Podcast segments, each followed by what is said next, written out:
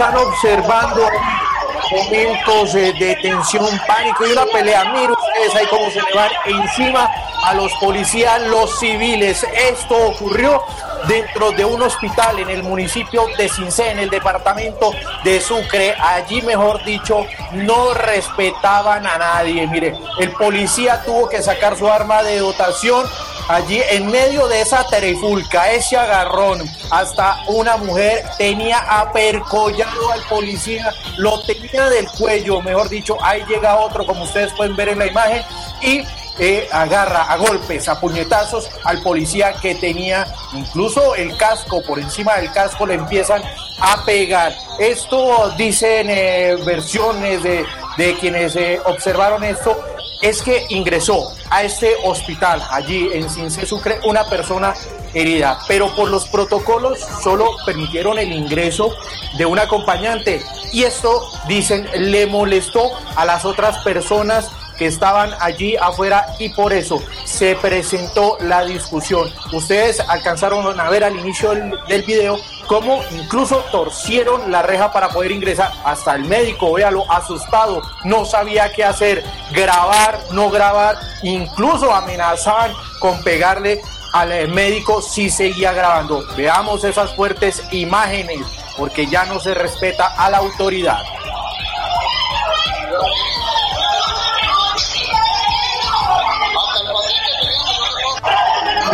Médico no sabía si grabarse él, si grabar la pelea, pero en fin, fue vía la, la trifulca, la riña que se dio en las últimas horas allí dentro de este hospital en el municipio de Cincé, donde allí la violencia reinó en vez de haber manejado la situación de otra manera, pero esa fuerte pelea se dio en las últimas horas.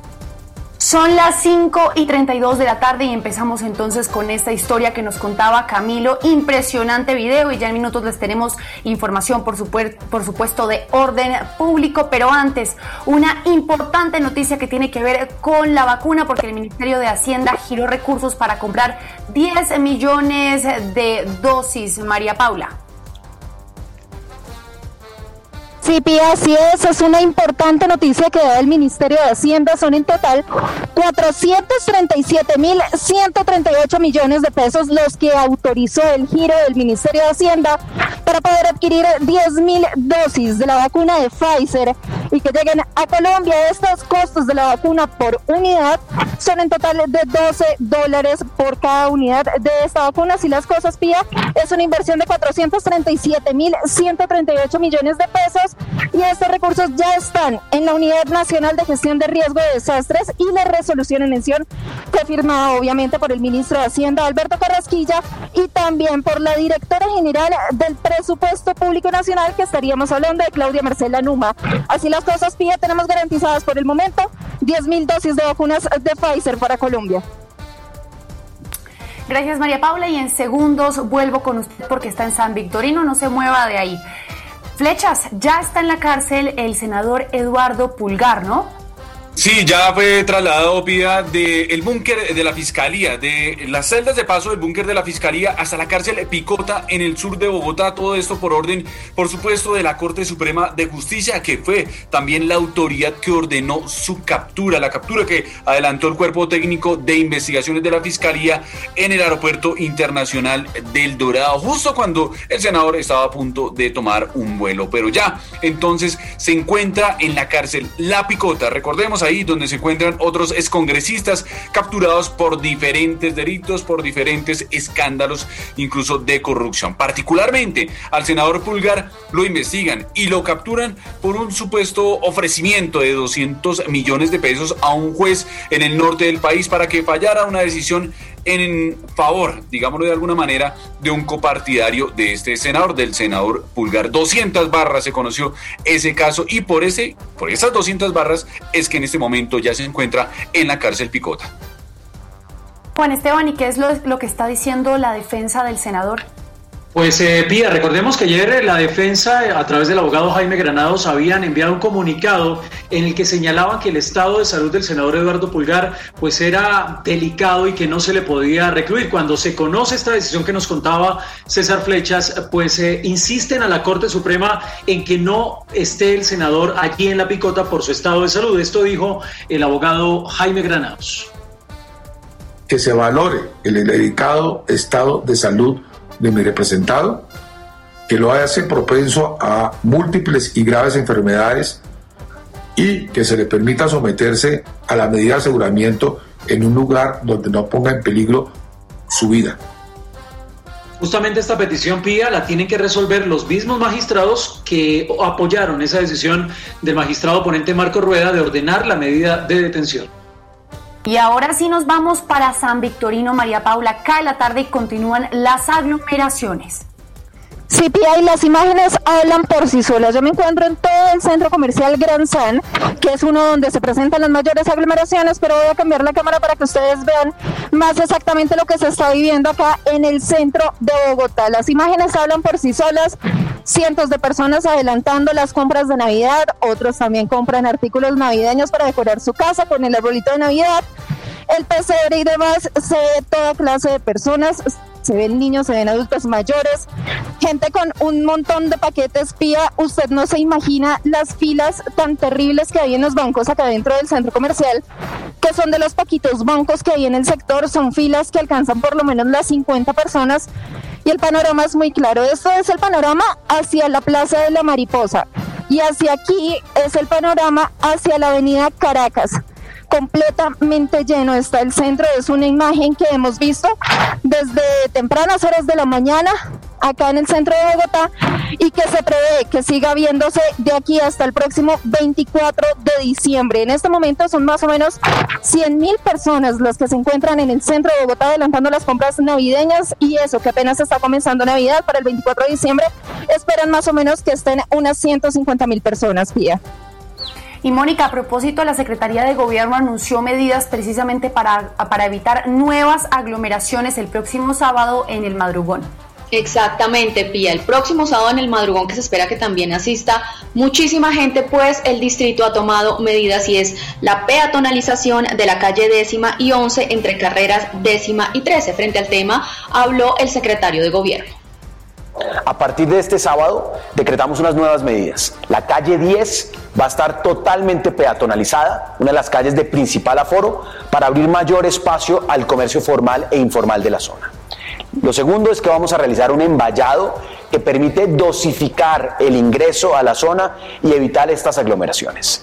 Y lo tercero es que vamos a disponer de 270 gestores de espacio público contratados por la alcaldía local de Santa Fe para que nos ayuden a custodiar los ingresos por su parte, la alcaldesa de Bogotá aseguró que de presentarse de nuevo estas aglomeraciones el próximo sábado, se tomará la decisión de cancelar los madrugones en el mes de diciembre. Y es hora de darle una primera mirada al mundo. Dora, buenas tardes pues sí, Pía, sin duda la noticia hoy en el mundo entero es la vacuna de Pfizer y BioNTech, que fue aprobada esta mañana por Reino Unido. Se convierte Reino Unido en el primer país en el mundo en aprobar la vacuna. Dicen que ya compraron 40 millones de dosis de esa vacuna que les permite vacunar inicialmente a partir ya de la semana entrante a por lo menos 20 millones de personas. Es un Reino Unido. Por otro lado, en Rusia, Vladimir Putin dice que también están listos para empezar a vacunar con su vacuna Sputnik. Esto a pesar de que sigue aún en la fase 3, pero él dice que se siente tan confiado que estaría dispuesto a ser el primero en vacunarse y dio la orden ya de por lo menos 100 millones de dosis que empiezan a repartir en Rusia. Eso hablando de coronavirus, cuando el mundo llega hoy a la cifra de 64 millones 700 mil personas infectadas, nos acercamos ya a un millón y medio de muertos en el planeta entero. Y hay que hablar de política también en los Estados Unidos y escuchar sobre todo una declaración del presidente Donald Trump durante un evento privado de Navidad en la Casa Blanca. Eso se lo escuchó decir al mandatario.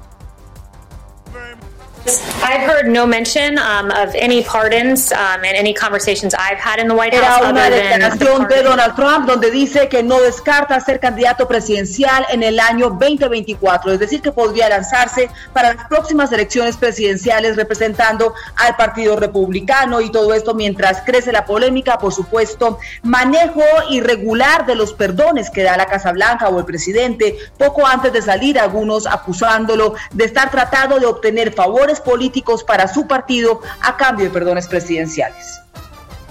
Y volvemos a Colombia porque las autoridades alertaron que disidencias de las FARC estarían reclutando ciudadanos venezolanos para asesinar a líderes sociales, Javier. Sí, y esta alerta parte del caso puntual de alias Rambo. Fue recapturado, se le había escapado, se le había volado a las autoridades y es el responsable de uno de los homicidios de un excombatiente de la extinta guerrilla de las FARC. Las autoridades empezaron a investigar y se habla que alias Rambo sería el responsable del reclutamiento de venezolanos para las disidencias de las FARC con el objetivo de que estos venezolanos, de acuerdo con las investigaciones, afecten la seguridad o asesinen inclusive a líderes sociales. Sobre el tema de Rambo y de las disidencias de las FARC habló Emilio Archila, quien es el consejero presidencial de estabilización con una acción conjunta de la Fiscalía y la Policía y el apoyo del Ejército haya vuelto a caer Rambo. Este señor tiene orden de captura por haber atentado en contra de los excombatientes, pretendió burlar a las autoridades, eso no va a pasar. Los eh, salvajes, los zampones no van a ser más inteligentes ni más hábiles que nosotros. Estos salvajes no van a ser más inteligentes que nosotros, es lo que ha dicho Emilio Archila, este funcionario de la presidencia, con esa advertencia de las autoridades. Las disidencias de las FARC estarían reclutando venezolanos para asesinar a los líderes sociales. Y vamos a hablar ahora de los narcoocitos, los que están usando para sacar droga del país, flechas. Pues narcositos que arrancan su recorrido cariñoso desde el sur de Bogotá donde hay una empresa, o mejor dicho, donde se organizó una empresa y allí estaban, en una empresa de confecciones, y desde allí estaban organizando todos estos osos, que no los llenaban de felpa, sino de cocaína y de marihuana. Ositos como los que ustedes están viendo en este momento en pantalla y que tenían como destino Ecuador, principalmente Ecuador, pero también otros países. Y eran esos destinos y no Europa y los Estados Unidos porque los transportaban por tierra, por eh, buses de servicio público, por eh, buses o camiones eh, normales. Pero tenía adicionalmente esta organización que era integrada por un núcleo familiar, una, una situación particular. Y es que en la casa, en la residencia donde se adelantaron los allanamientos, como están viendo ustedes en este momento en pantalla, también encontraron un expendio de licor adulterado, de adulteración de alimentos y hasta de pólvora. Todo listo para expender en esta Navidad. Y hablando de narcotráfico, Dora, ¿qué pasó en Brasil? Bueno, en Brasil, Pía se registró el mayor decomiso de droga alguna vez en la historia de Río de Janeiro. No solamente en la historia de Río de Janeiro, sino también uno de los mayores decomisos de droga en la historia de Brasil. Se trataría de más de dos y media toneladas de cocaína que encontraron en un depósito. Veían sí algo de movimiento irregular de carros que entraban y salían y por eso llamó la atención de las autoridades, pero lo importante es que no se había hecho un decomiso tan grande jamás en la historia de Brasil y se cree que era droga eh, que estaría destinada entonces para ser llevada hasta Europa. Dos toneladas y media de cocaína. Y volvemos a Colombia, Mónica, porque el distrito dice que hubo reducción de todos los delitos en noviembre. Sí, Pia, ese fue el anuncio del secretario de Seguridad, una reducción, según ellos, de todos los delitos en el mes de noviembre, esto en comparación con el mes de noviembre del año anterior. Dos delitos que tenían azotada a la capital del país es el hurto a bicicletas y el hurto a celulares, que aseguran lo siguiente, el hurto a celulares tuvo una reducción de 700, perdón, el hurto a bicicletas tuvo una reducción de 768 en 2019 a 611 este año y el hurto a celulares pasó de 5.536 en 2019 a 3.941 en este año. Pues frente a esto se refirió el secretario de Seguridad Hugo En el caso del hurto a personas, quiero llamar la atención cómo en los últimos meses que la ciudad está completamente abierta, el hurto a personas ha venido cayendo. En el mes de septiembre fue del 45% la reducción, en el mes de octubre del 39% y en este mes de noviembre del 44%. Un delito que según el Distrito Pía se mantiene a la baja son los homicidios con un 21% de reducción. Y hablando de delitos en Bogotá, Flechas, ¿cuál es la tragedia que ocurrió en el sur de Bogotá? Es toda una novela. Exactamente, Pía, lo ha hecho usted muy bien, una novela y una novela triste, desafortunadamente, porque la víctima en ese caso es una mujer a quien otras dos mujeres le lanzaron ácido en su cara. ¿Y lo hicieron por qué? Porque supuestamente el novio de esta tenía un ataque de celos y le ordenó a estas otras dos mujeres lanzarle el ácido en la cara a la víctima, que tuvo una incapacidad, por supuesto, eh, de 35 días, unas heridas bastante graves y en ese momento se encuentra claramente en recuperación. Las mujeres fueron capturadas y presentadas ante un juez de control de garantías que por supuesto dijo que representan un peligro para la sociedad y las envió de una vez para la cárcel. Son las dos mujeres que estamos viendo en este momento en pantalla. Una de ellas fue la que le lanzó el ácido en la cara a la víctima, la otra la estaba esperando desde un puente peatonal pendiente de que realmente cumpliera el objetivo criminal. Criminal que ordenó el novio, como lo estábamos diciendo, de la víctima, el propio novio de la víctima. Resulta que cuando las capturaron, el hombre el que ordenó el crimen se suicidó. Ese es el reporte que están entregando hasta ahora las autoridades luego de insistir que estas mujeres fueron enviadas a la cárcel. Y antes de irnos con los deportes, Javier, ¿qué fue lo que le dijo el presidente Iván Duque a la ministra de las Ciencias o qué fue lo que dijo sobre ese ministerio? Y ese ministerio, Pía, que cobra relevancia en medio de esta pandemia, sobre todo cuando se están desarrollando diferentes vacunas a lo largo del mundo y en diferentes laboratorios y se estaba reclamando también la participación y el protagonismo de este ministerio. Pues bien, ha salido el presidente de la República, Iván Duque, y le ha jalado las orejas a este ministerio porque no ha destinado el presupuesto y no, lo ha ejecutado. Y esto pues tiene muy preocupado al gobierno nacional porque estamos precisamente en plena pandemia. Pero escuchamos los detalles que ha dado el presidente Iván Duque. Para revisar lo que ha sido un año del Ministerio de Ciencia y Tecnología muy complejo, porque el ministerio nació en el año en el que golpeó a nuestro territorio el COVID-19. Sabemos las dificultades que ha, tenido este primer año del ministerio y el ministerio tiene que mejorar intensamente en la ejecución de sus recursos. Pero lo cierto es que aún en medio de la pandemia, las convocatorias que se han hecho a la comunidad científica nacional muestran la resiliencia, la adaptabilidad y la proposición que los científicos hacen para sortear estos momentos tan complejos, únicos que vive la humanidad. Se debe ejecutar intensamente ese presupuesto que tiene destinado el Ministerio de Ciencia y se espera que el próximo año por fin tengan resultados en esa proyección y ejecución de esos dineros. Y ahora nos vamos con la ráfaga deportiva Pilar. Se despidió Carlos Queiroz. Sí, señora, se despidió Carlos Queiroz a través de sus redes sociales, como lo adelantamos en Semana Noticias, se va mañana del país. Entonces, usted va a ver en pantalla precisamente la despedida, una foto muy bonita, esa fue tomada en Barranquilla cuando estaba saliendo del sitio de concentración y mire lo que dice. Querido equipo, cuando decir adiós no es fácil, significa que solo tenemos motivos para expresar con orgullo nuestra enorme gratitud por la oportunidad y el honor que me han otorgado la Federación Colombiana de Fútbol y su presidente de servir a la Selección Colombia, por la confianza, lealtad y el privilegio de haber trabajado y dirigido personas con tanta dedicación desde los jugadores hasta todo el cuerpo técnico, a quienes rindo mi homenaje por todos los esfuerzos y sacrificio en su mejor propósito. Significa también decir que con humildad me voy con la certeza de que el trabajo y el legado técnico positivo desarrollado por todos en el equipo se traducirá en el éxito que todos los hinchas del fútbol colombiano sueñan y merecen. Un voto para el futuro. Adelante Colombia. Y me voy, Pía, con uno de los candidatos firmes para reemplazar a ese hombre, a Carlos Queiroz, Resulta que hoy Jorge Luis Pinto abrió en el bar de Caracol Radio y le preguntaron por esa posibilidad. Mire lo que respondió. Yo sueno para todas partes, les dije la otra vez, ¿no se acuerdan? Mm. Eh, decir que a un colombiano no le gusta el técnico de la selección Colombia es absurdo, ¿no? Me parece que a todo el mundo le gusta o nos gusta. Yo no sé, yo soy como escéptico, ¿no? Yo, pues si llega, llega y bienvenida y le daré con todo, ¿no? Pero hay que esperar, hay que dejar que los directivos elijan o definan a la persona que ellos sean conveniente y en plena libertad.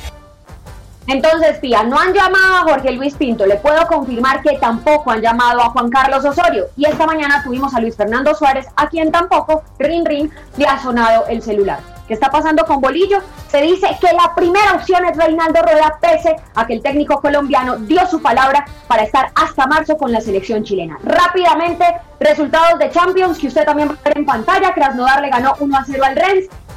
Istanbul perdió ante el Leipzig 4 a 3 Sevilla cayó ante el Chelsea en la goleada 4 por 0. Brujas perdió o ganó mejor al Zenit de Wilmar Barrios 3 goles por 0. El Dortmund y Lazio empataron 1 a 1. El Fenerbahce y Barcelona ganó Barcelona 3 a 0. Ojo, sin Lionel Messi. Juventus de Juan Guillermo Cuadrado sigue firme 3 a 0 al, al Dinamo de Kiev y el PSG le ganó al Manchester United 3 a 1. Cierro diciendo de la buena noticia para los hinchas de James Rodríguez y Jerry Minapia, porque en sus redes sociales, ahí lo va a ver usted, confirmaron que en el partido ante el Chelsea, que será el próximo 12 de diciembre, 2.000 hinchas podrán entrar a su estadio y será entonces el primer cara a cara que tendrá James Rodríguez el 10 de nuestra selección con los hinchas del equipo que dirige Carlo Ancelotti. Gracias Pilar y antes de despedirnos tenemos un titular internacional, Dora relacionado con el mundo del entretenimiento, esta vez con el, actor, porque hay que decirle ahora actor Elliot Page, que fue la actriz Ellen Page, que fue muy exitosa en la película Juno, otras películas nominadas para un Oscar. La noticia es que en las últimas horas reconoció que es un hombre trans, es decir, que se siente como un hombre. Primero había dicho que era lesbiana, se casó con una mujer y ahora dice que es un hombre y vivirá como tal. Ahora en las últimas horas se reconoce estar preocupado por su seguridad. Muchas personas reaccionando ante la noticia y temor por su vida, por su seguridad y pidiendo respeto en este momento en que hace la transición de ser una mujer a convertirse en un hombre. Y aprovecho para decirle ahí también, colarle una noticia y contarle que Steven Spielberg logró hoy que una corte impidiera que una mujer que está obsesionada con él se le vuelva a acercar, pues él también teme por su vida. Y ya son las 5 y 52 de la tarde. Nosotros nos despedimos. Gracias a ustedes por conectarse con Semana Noticias, pero estén pendientes. Ya en minutos volvemos con más información a través de Twitter, de Facebook, de YouTube y también a través de semana.com.